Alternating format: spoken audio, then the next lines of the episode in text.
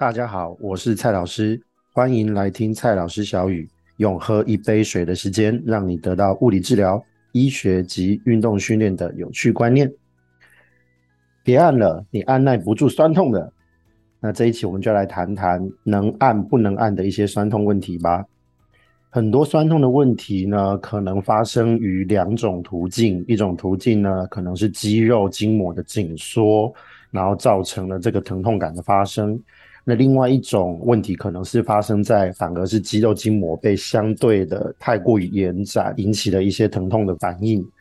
那过于紧缩的这一些酸痛疼痛的问题呢，实际上是可以透过按压来释放这个紧绷的问题，然后来造成这个酸痛感的一个降低。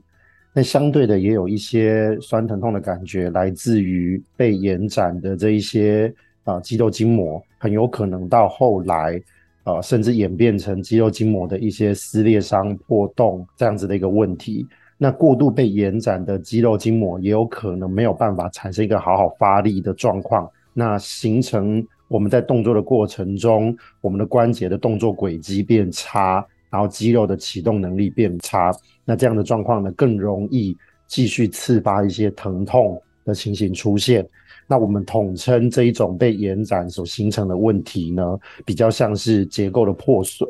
又或者其实是动作控制的异常。那在这种状态之下呢，这种酸疼痛的呃情形反而不适合很过度的按压。那过度的按压可能反而会造成破裂、撕裂更严重哦，那或者是疼痛的状态变得更增加。那这就是为什么有一些人呢，呃，去按压这些疼痛的部位、酸疼痛的部位。反而造成更疼痛的原因，所以最好的状况呢，还是在要做这些按压技术之前呢，一个简单的评估。如果我们的动作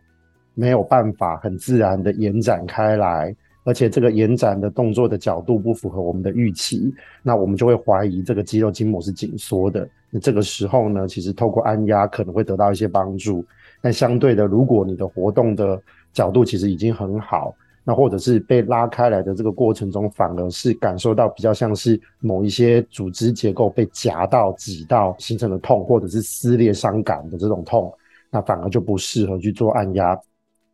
健先思齐是一个以检测作为核心价值建构的身体健康知识分享平台，欢迎你订阅追踪我们，时时刻刻学习不间断。我是蔡老师，我们下次见。